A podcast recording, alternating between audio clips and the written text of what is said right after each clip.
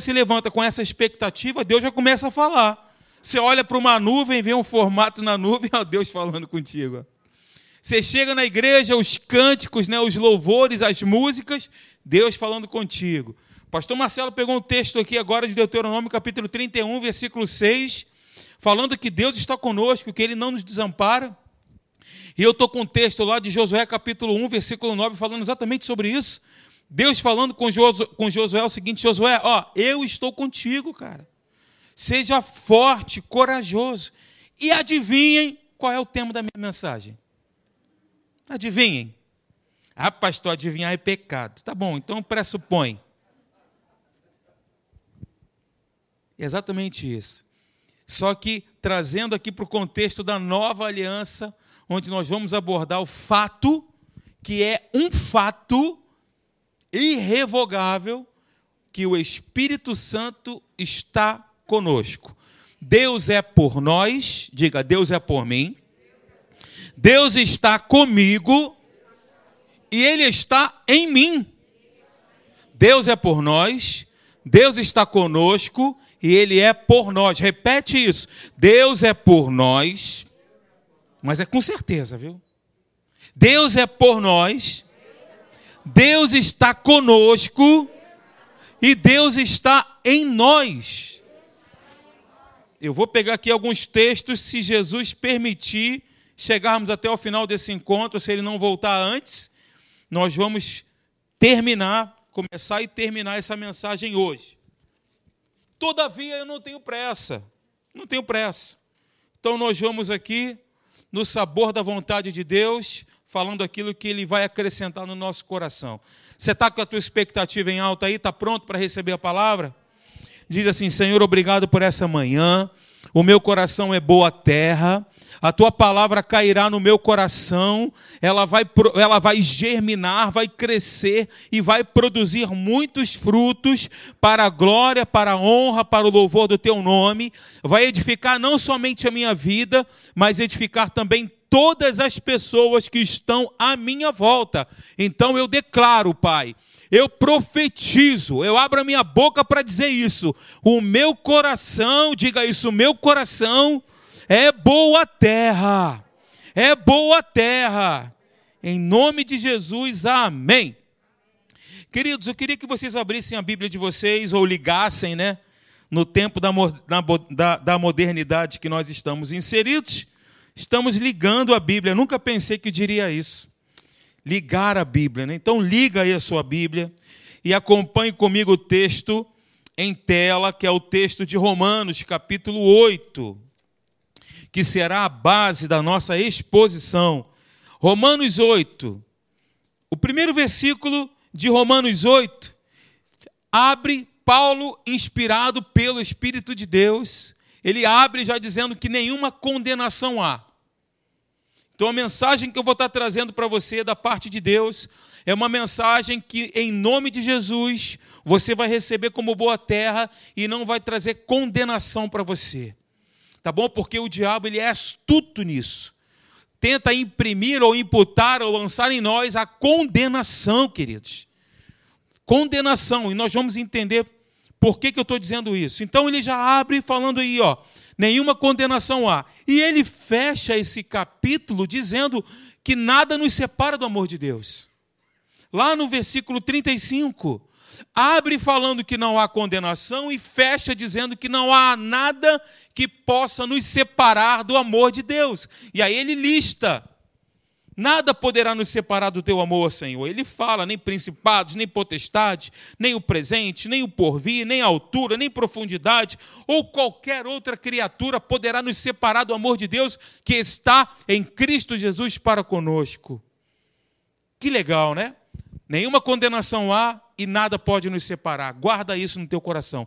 E essa mensagem que nós trataremos essa manhã vai falar sobre a presença do Espírito Santo que através do novo nascimento passa a habitar em nossas vidas. Muito bem. O texto, aliás, o título é esse, né? Deus por nós, em nós e conosco. E o versículo que eu vou pegar essa manhã para a gente poder conversar é esse aí, ó de João capítulo 14, palavras do nosso Senhor, do nosso Salvador, versículo 16 e versículo 17. Eu coloquei aí para a gente facilitar, tá bom? Jesus disse: E eu rogarei ao Pai, e ele vos dará outro consolador, a fim de que esteja para sempre convosco. O Espírito da Verdade, que o mundo não pode receber, porque não o vê, nem o conhece. Vós o conheceis, porque ele habita convosco e estará em vós. Gente, era para a gente ir embora agora. Depois dessas palavras de Jesus, nós temos a presença permanente do Espírito Santo em nós. Que tesouro, hein? Que maravilha! Como Deus é maravilhoso! Que presente Ele nos deu! O Espírito Santo morando em nós. E eu quero focar com você na última frase aqui de João, que ele disse: Porque Ele habita convosco e estará em vós. Eu vou lembrar para muitos aqui e para outros nem tanto, que nascer de novo não é apenas uma experiência. Nascer de novo não é apenas uma experiência, pelo contrário, é receber a presença do Espírito Santo que habita em nós, sendo ele uma pessoa divina que vem, ele não veio, ele vem fazer morada em nós. Não há motivo para algum cristão, não há absolutamente nenhum motivo para que nós nos sintamos desamparados, abandonados ou destituídos de consolo. Não há motivo. Por quê? Porque o Espírito Santo habita em nós. Não há motivo de nós termos esse sentimento que o inferno tenta lançar sobre nós. Aí eu volto para a questão da condenação. O que, que o inferno tenta lançar sobre nós? Que nós estamos desamparados, abandonados ou destituídos de consolo do próprio Deus, como nós lemos na antiga aliança, pastor Marcelo leu. E eu estou corroborando com aquilo que Jesus disse na antiga aliança. Aliás, na nova aliança, perdão. Então, queridos, vem comigo aqui no texto, na tela o propósito de Cristo ao enviar o Espírito Santo foi que o Espírito Santo, uma personalidade divina, olhem para mim agora. Por que, que é uma personalidade divina? Porque ele possui os atributos da personalidade. O Espírito Santo ele é uma pessoa. Ele não é uma influência externa, mas ele é uma pessoa. Ele se relaciona conosco como uma pessoa. Ele tem mente, ele tem conhecimento, ele tem vontade. É o Espírito Santo. Então, novamente, o propósito de Cristo ao enviar o Espírito Santo foi que o Espírito Santo, uma personalidade divina, viesse para habitar conosco e estar em nós. Esse foi o principal propósito de Cristo ter enviado o seu doce Espírito. Esse foi o propósito principal. Ele estar conosco e viver dentro de nós. É por isso que eu disse que Deus é por nós, Ele está em nós e Ele é conosco. E a palavra de Deus mostra esses três níveis de relacionamento. Nós vamos ver isso. São níveis de relacionamento com Deus. Deus é por nós, Deus está conosco e Deus está em nós. Eu vou repetir 45 mil vezes isso aqui só para sedimentar mais. Então, queridos, nós temos é, o Espírito Santo residindo em nós.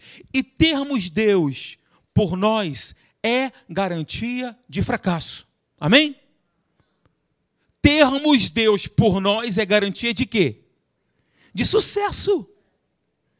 A gente tem que pegar isso pela fé, queridos. A gente tem que agarrar essa verdade. Nós precisamos botar essa verdade dentro de nós como algo ninguém tasca, ninguém tira. Ele é por nós. Não é o que está escrito em Romanos capítulo 8, versículo 31? Se Deus é por nós, quem será contra nós? Se Deus é por nós, quem será contra nós? Se Deus está ao nosso lado, nós temos certeza de vencer nesta vida, aqui, agora, não na eternidade. Eu estou falando disso agora, de uma realidade presente. Ora, se Deus é por nós, nós temos certeza de vitória nesta vida. Você crê que Deus é por você?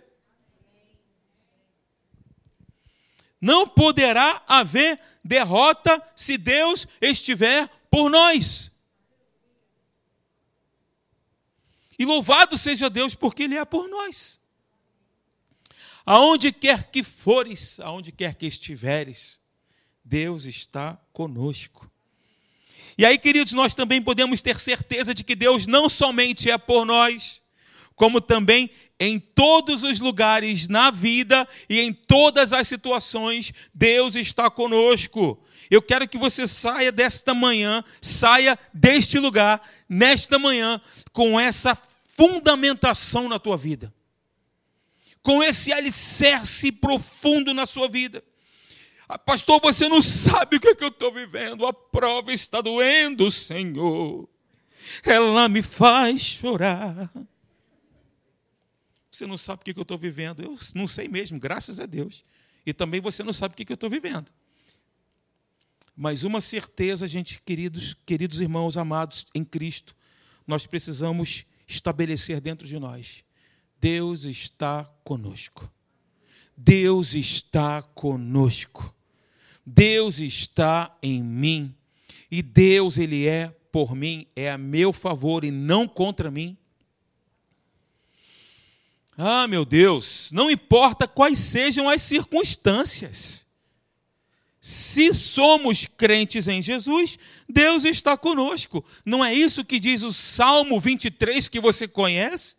E você às vezes canta e você às vezes declama? Salmo 23, versículo 4. Ainda que, isso é lindo, eu adoro isso. Ainda que mesmo que hajam, mesmo que eu esteja enfrentando, e aí o salmo diz, versículo 4: ainda que eu ande pelo vale da sombra da morte, não é a morte, é uma sombra. Ainda que eu ande por este vale da sombra da morte, eu não temerei mal nenhum. Por quê? Diga comigo, porque tu estás comigo, Senhor. Diga, porque tu estás comigo.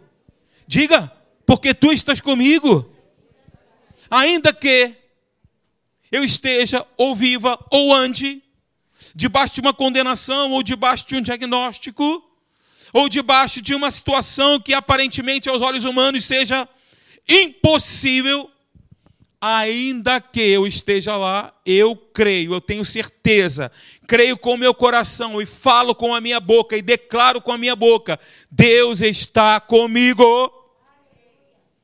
Salmo 46 não diz a mesma coisa? Salmo 46, do versículo 1 até o versículo 5.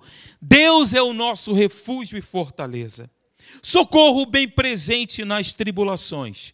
Portanto, não temerão, temeremos, ainda que, ainda que a terra se transtorne e os montes se abalem no seio dos mares, ainda que as águas tumultuem e espumejem, e na sua fúria os montes se estremeçam. Há um rio cujas correntes alegram a cidade de Deus, o santuário das moradas do Altíssimo. Deus está no meio dela, jamais será abalada. É o teu caso e o meu caso. Novas criaturas, lavadas e redimidas no sangue do Cordeiro. Esse é o nosso caso, filhos de Deus. E aí eu peguei um outro texto aqui, projeto para você. Mas antes, né? Bem, já falei isso aí. Mas antes o texto aí, 32, versículo 18. O meu povo habitará em moradas de paz, em moradas bem seguras e em lugares quietos e tranquilos, ainda que haja granizo, caia o bosque e a cidade seja inteiramente arrasada. Qual é a promessa de Deus para mim para você? ainda que tudo isso aconteça, uma chuva de granizo, detonando os bosques, acabando com a cidade, o meu povo habitará em moradas de paz, em moradas bem seguras e em lugares quietos e tranquilos. Ele nos leva aos pastos verdejantes, às águas tranquilas de descanso. Descanso é uma promessa para nós. Aleluia! E um texto que eu amo, que eu adoro, eu queria que você abrisse. Fiz isso de propósito, porque é um livrinho pequeno. Abacuque, capítulo 3, versículo 17. Você que liga a Bíblia fica fácil, né? Procurar Abacuque 3, 17. Mas você que tem a Bíblia de papel, vai ficar um pouquinho mais desafiador, mas como você tem a mente de Cristo, você é um servo de Deus, inteligente, serva de Deus, vai conseguir achar. Abacuque 3,17, acharam? Eu só vou começar a ler se todo mundo me acompanhar. Hebreus 3,17. Quem achou, diga achei.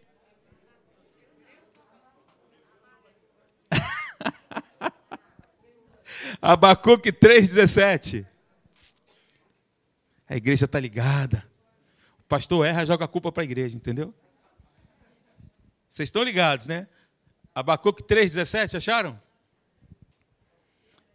De novo, ainda que, olha que lindo, ainda que a figueira não floresça, nem haja fruto na videira, de novo, ainda que a colheita da oliveira decepcione e os campos não produzam mantimento, ainda que as ovelhas desapareçam do aprisco e nos currais não haja mais gado. Olhem para mim. Vocês conhecem, conseguem imaginar uma situação mais calamitosa do que essa? Naquela época era assim que eles tratavam. Uma situação mais difícil do que essa. Ainda que não haja figueira, ainda que o fruto não produza, ainda que não tenha animais, ainda que a oliveira, enfim, tudo aconteça aqui, as ovelhas desapareçam, toda forma de subsistência, de vivência, de viver, tinha acabado, extinguido. Ainda que e aí, o que, que ele diz? Olha só que lindo, versículo 18. Mesmo assim, ou seja, diante de tudo isso, eu me alegro no Senhor, e não é uma alegria circunstancial, porque se fosse circunstancial, ele não se alegraria.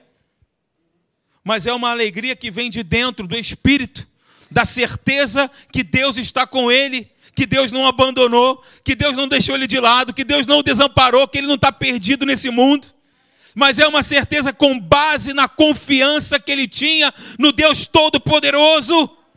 Aleluia, irmãos, e esse Deus Todo-Poderoso, como eu disse para vocês no início, ele está em nós, não somente é por nós, está conosco, mas está em nós. Então, mesmo que, ou seja, diante disso, eu me alegro no Senhor, eu me exulto no Deus da minha salvação, Deus, o Senhor, Ele é a minha fortaleza, Ele é a minha força, o meu amparo, o meu escudo. Ele dá aos meus pés a ligeireza das costas e me faz andar nas minhas alturas. Com Deus nós andamos acima disso, queridos. Com Deus nós estamos acima. Com Deus nós somos mais do que vencedores. Isso não é evangelho triunfalista. Eu estou dando base bíblica para você. Eu estou dando base da palavra de Deus para você. Deixam te, deixem te chamar de triunfalista. Mostra o que está escrito, vale o que está escrito. Se está escrito é o que está valendo. Se a Bíblia diz que nós somos vencedores, nós somos sim. Porque nós somos o que a Bíblia diz que nós somos.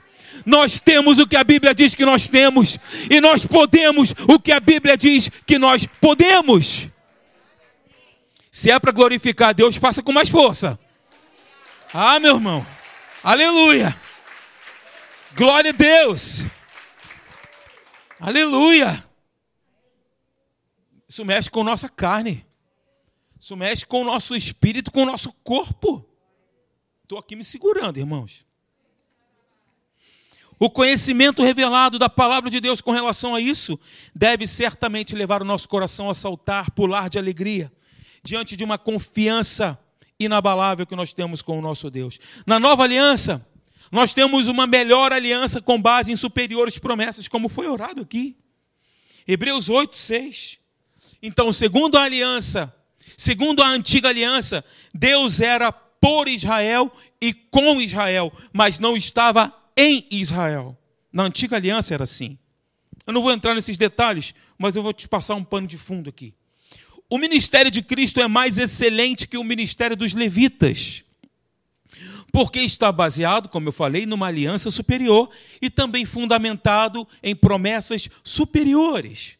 A aliança ela é superior porque a velha aliança ela prescrevia ao povo o que ele devia fazer, mas ela não dava poder ao povo para fazer. Então, queridos, veja bem, as promessas são superiores, porque na antiga aliança elas enfatizavam as bênçãos temporais e terrenas, enquanto que as promessas da nova aliança, no qual estamos inseridos, amém? Debaixo da graça de Deus, da nova aliança, as promessas da nova aliança enfatizam as bênçãos espirituais, as bênçãos celestiais e eternas. Na nova aliança, porém, além de Deus estar conosco e ser por nós, também temos algo maior e melhor: Deus em nós. Eu não falei que ia repetir isso mil vezes? Estou cumprindo a minha promessa. Nós, os crentes em Jesus, temos aqui crentes em Jesus? Somos o templo do Espírito Santo.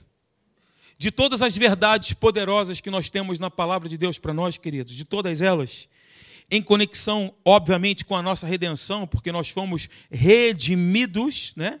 Em conexão com a nossa redenção, esse ponto que eu vou abordar com vocês agora é o ponto máximo, é o clímax da nossa salvação. É esse daí, ó.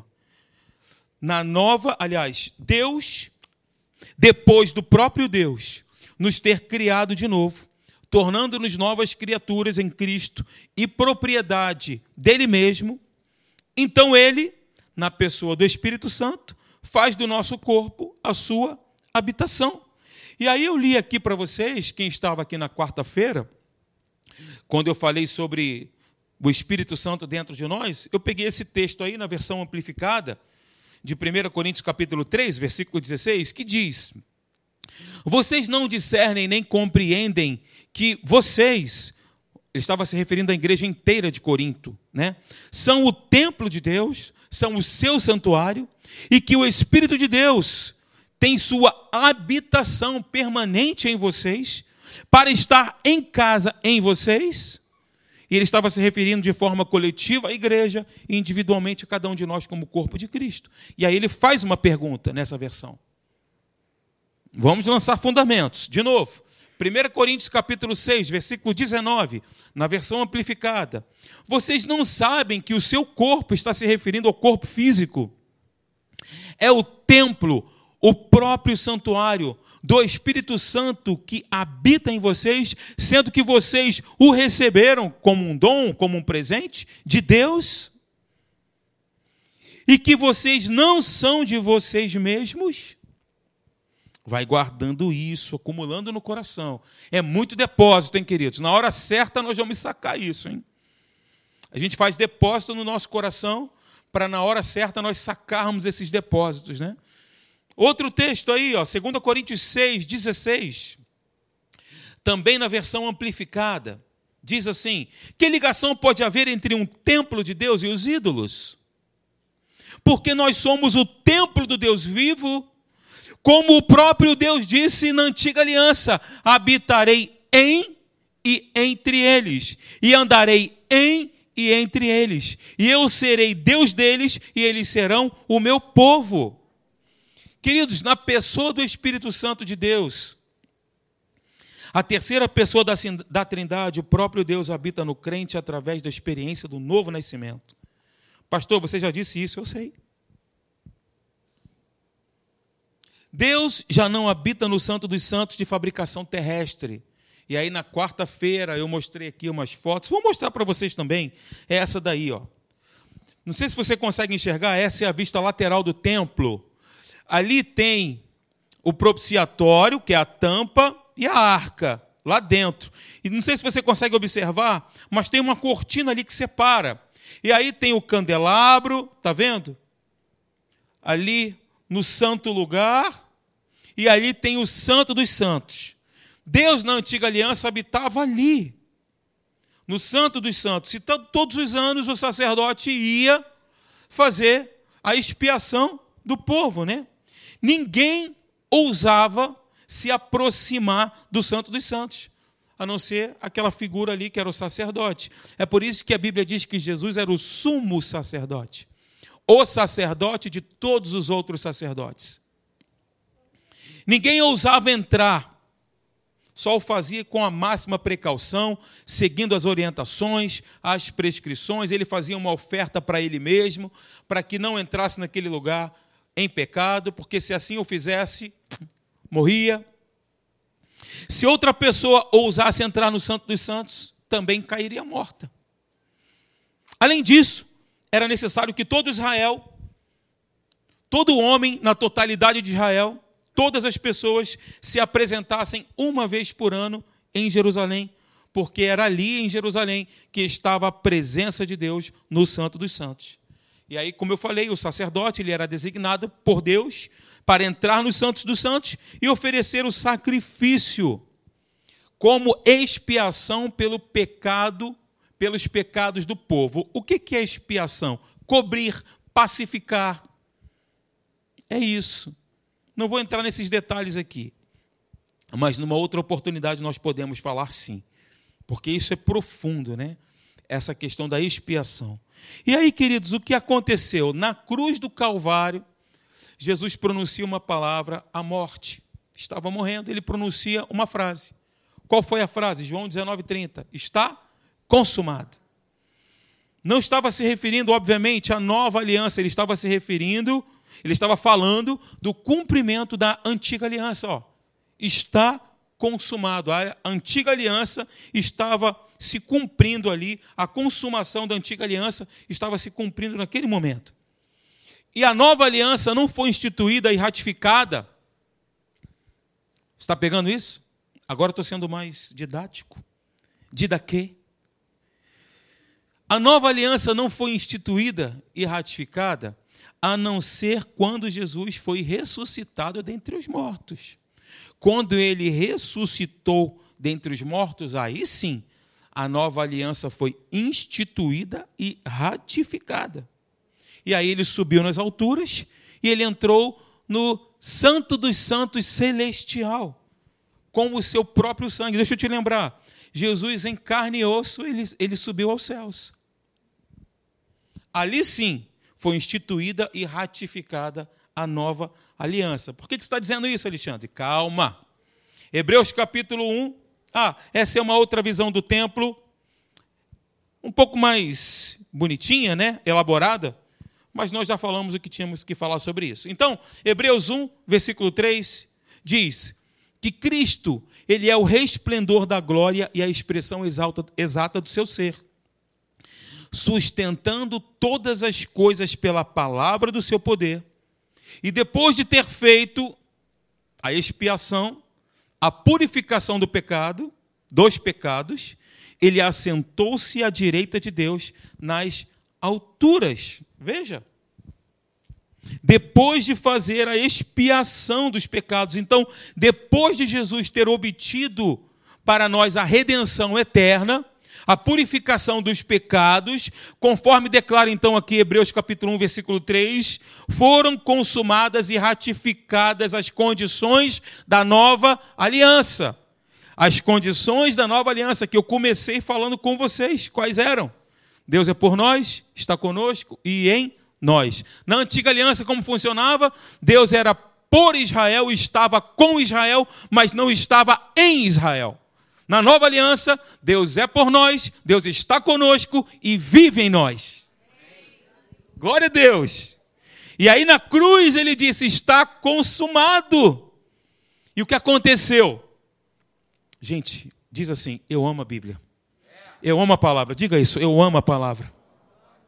Porque a Bíblia explica a própria Bíblia. A palavra se completa. O que aconteceu naquele momento naquele momento exato, quando ele disse: Está consumado. Você lembra o que aconteceu?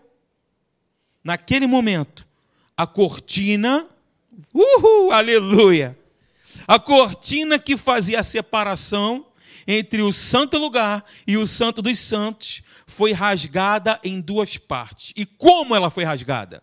Ela foi rasgada de cima para baixo. Ela não foi rasgada de baixo para cima, ela foi rasgada de cima para baixo. Você sabia que os historiadores judaicos nos contam que aquela cortina, veja bem, preste atenção, ouça isso. Aquela cortina tinha 12 metros de largura, Era grande. Seis metros de altura e 12 centímetros de espessura. Os historiadores judaicos dizem isso. E aí, quando Jesus foi crucificado na cruz do Calvário, o que, que Deus fez? Enviou o seu mensageiro, aleluia. Ele enviou o seu mensageiro para rasgar aquela cortina no Santo dos Santos, de alto a baixo. E o que, que isso significa, queridos? O que, que isso significa, pastor? Vou te dizer que a antiga aliança chegará ao fim e que a presença de Deus já não ficaria restrita aos santos dos santos de fabricação humana. Então, segundo a nova aliança, Deus habitaria dentro do crente. Eu falei que ia repetir, vou repetir um milhão de vezes. A cortina não foi rasgada de baixo para cima, conforme aconteceria se tivesse sido rasgada por algum meio humano. Pelo contrário, ela foi rasgada de alto a baixo o que indica que isso não foi feito por seres humanos, foi o próprio Deus que enviou o seu mensageiro. Pá! Não tem mais separação. Você consegue entender, captar isso? Nós vemos aqui por todas as epístolas paulinas, né?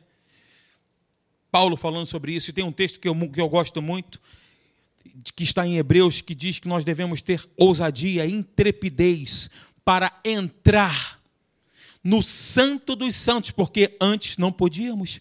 Hoje nós temos essa liberdade que nos foi conferida por meio do sangue de Jesus, da sua expiação. Ousadia para entrar, sabe o que significa isso?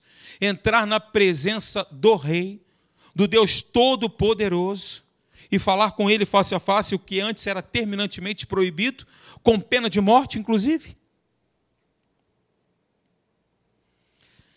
Ah, Deus, Poucos cristãos realmente têm consciência de Deus dentro deles. Poucos cristãos. Habitando no seu espírito e corpo como seu templo. Alguns cristãos, preste atenção no que eu vou dizer para você, no que está escrito aí, falam constantemente a respeito da sua falta de poder e da sua falta de capacidade. Falam isso, abrem a boca e dizem isso. Mas se tivessem consciência de que Deus está dentro deles, saberiam que nada lhes é impossível. Nós precisamos levantar essa consciência. Nós precisamos não somente levantar a consciência, mas dizer aquilo que nós cremos. Esse é o princípio. Eu creio com o meu coração e falo com a minha boca. É isso aí, é para confrontar mesmo. Se nós cremos que o Deus do impossível está em nós, se nós cremos que o Deus grandioso, criador de todas as coisas, assentado no trono do universo, habita dentro de nós, o que nós entendemos então? Ora, se esse Deus impossível está em mim, nada é impossível. Noutras palavras, tudo é possível ao que crê. E aí os, te, os teólogos, os teóricos, os críticos ficam doidos, porque basta tão somente crer. É assim que nós obtemos os milagres de Deus. É assim que nós chamamos a existência as coisas que não existem. É assim que os milagres nascem. Quando nós cremos com o coração e falamos com a nossa boca. Ao invés de crerem naquilo que a Bíblia diz, muitíssimos crentes acreditam somente naquilo que sentem e que veem. Jesus, porém, disse: outro consolador. Esse outro consolador estará para sempre com vocês. E o Espírito Santo não veio fazer uma visita de temporada, não veio dar um rolé na sua vida, não. Espírito Santo ele veio para morar permanentemente em nós, ele não veio passar férias. Eu vou tirar umas férias ali na casa do, do pastor Marcelo, vou morar nele um pouquinho, depois vou embora. Depois agora vou para Bia, vou conhecer um pouquinho. Fabinho, vou dar um rolê ali na vida do Marcelo também. Não, gente. Diga assim, Espírito Santo, levanta a sua mão assim, diga Espírito Santo.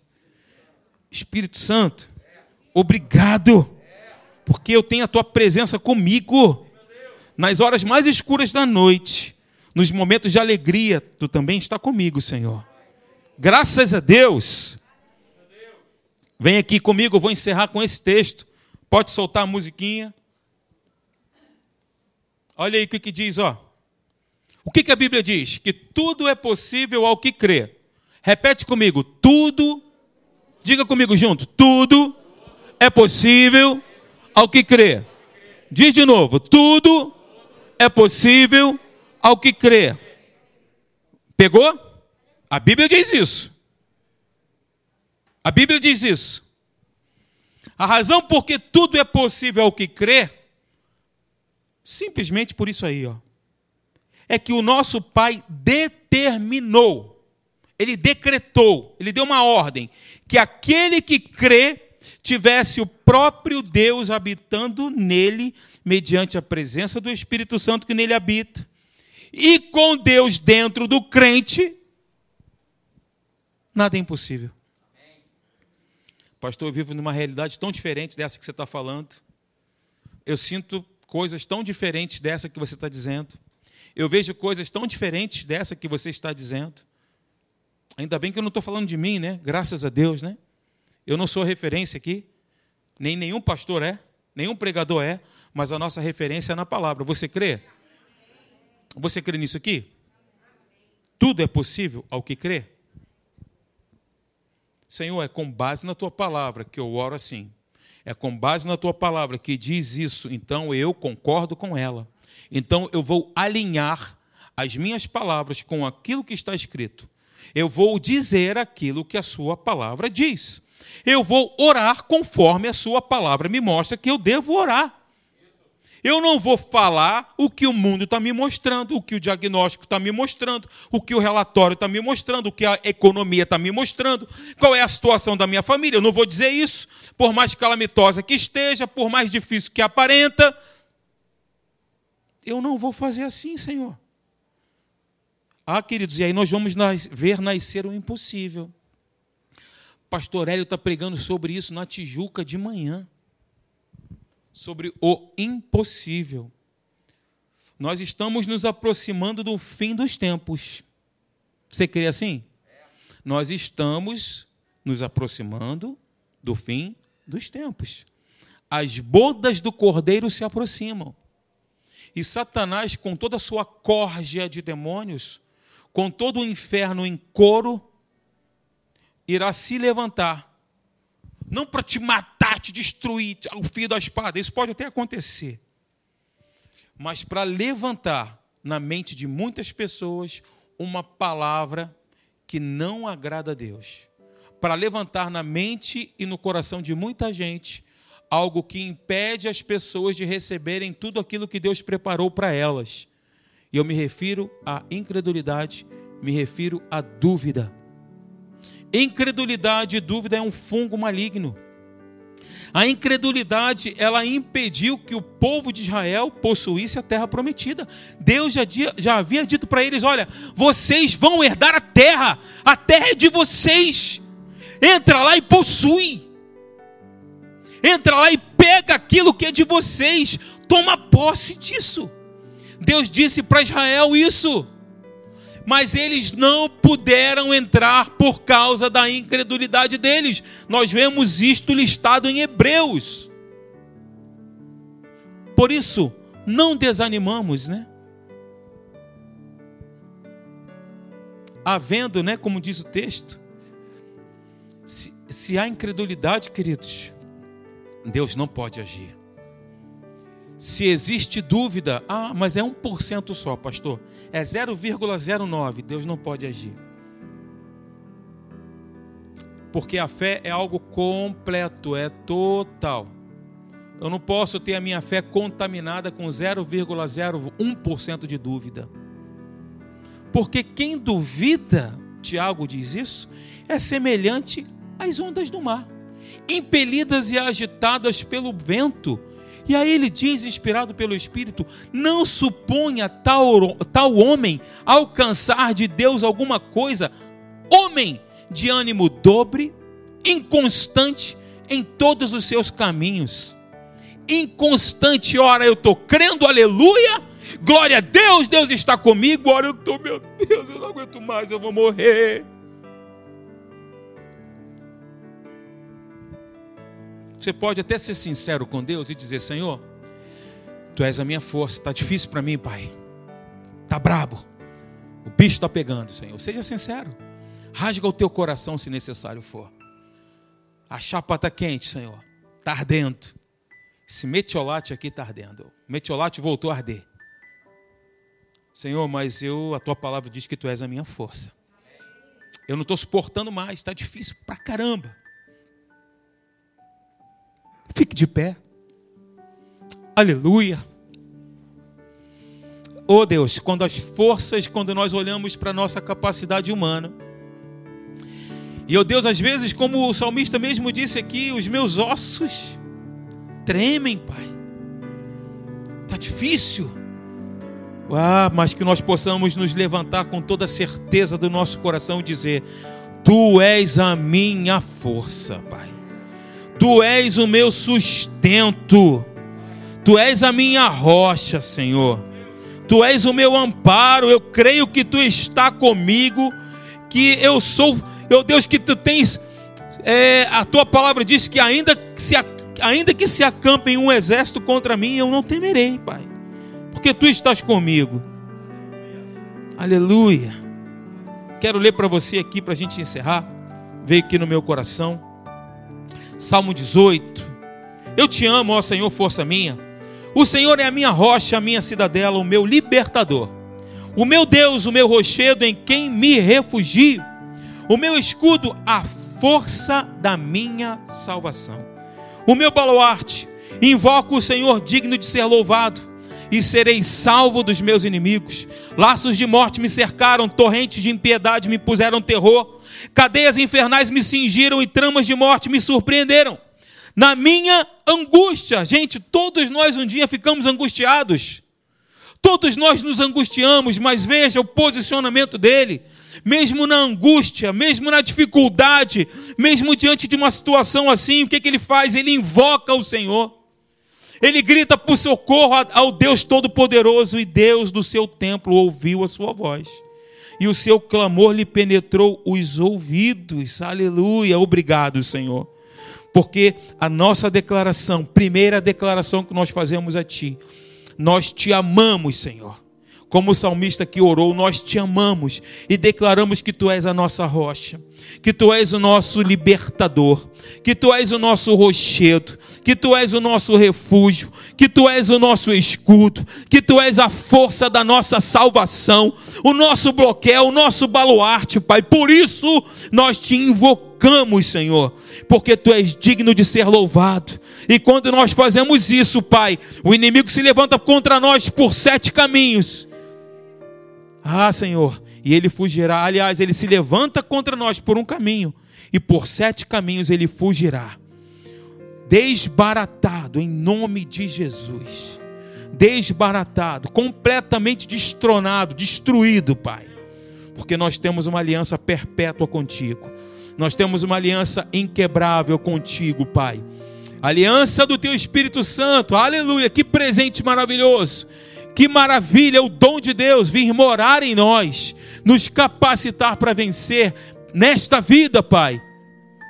Nesta vida, aqui, agora não na eternidade, mas aqui e agora. Tu tens nos chamado para isso. Nós te louvamos, Pai. Que manhã maravilhosa da tua presença fluindo entre nós aqui, Pai. Onde nós aqui podemos perceber a tua orientação, a tua direção, aquilo que o Senhor tem para nos dizer. Muito obrigado, Pai. Nós te louvamos por essa manhã linda, maravilhosa, esse dia glorioso. No teu nome, no nome que está acima de todos os nomes. Amém e amém. Aleluia! Glória a Deus!